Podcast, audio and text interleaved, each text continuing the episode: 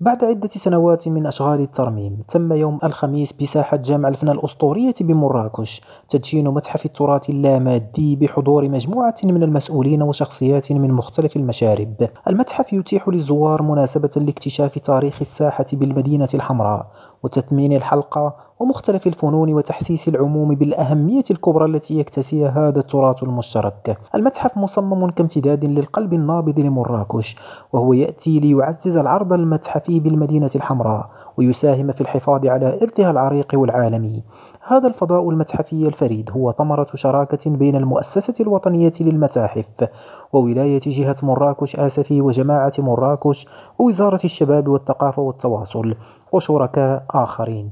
ساحة جمع الفنان المصنفة تراثا ثقافيا للإنسانية من طرف اليونسكو سنة 2008 باعتباره أول موقع يتم إدراجه في قائمة التراث الشفوي واللامادي للإنسانية. تعد مكانا للتلاقي وتلاقح مختلف التقاليد الشفوية. المتحف الذي صمم في تناغم مع المبنى الذي يحتضنه يكشف عن جزء خاص بالعملات احتفاء ببنك المغرب والعاملين به ويقدم عملين كبيرين لجاك ماجوريل يجسدان بالتفصيل المشاهد اليومية لهذا الموقع إضافة إلى لوحات فنانين مشهورين بصموا الفن التشكيلي المغربي عامة والمحلي بشكل خاص. المتحف يقدم معرضا مخصصا لساحة جمع الفناء للفاعلين فيها ويتوزع مساره لشعب متنوعة تاريخ مراكش وساحة جمع الفناء وتقديم الحلقة والحليقية وكذا أسرار مهاراتهم ومهنتهم. محمد أعزيز ريم راديو مراكش.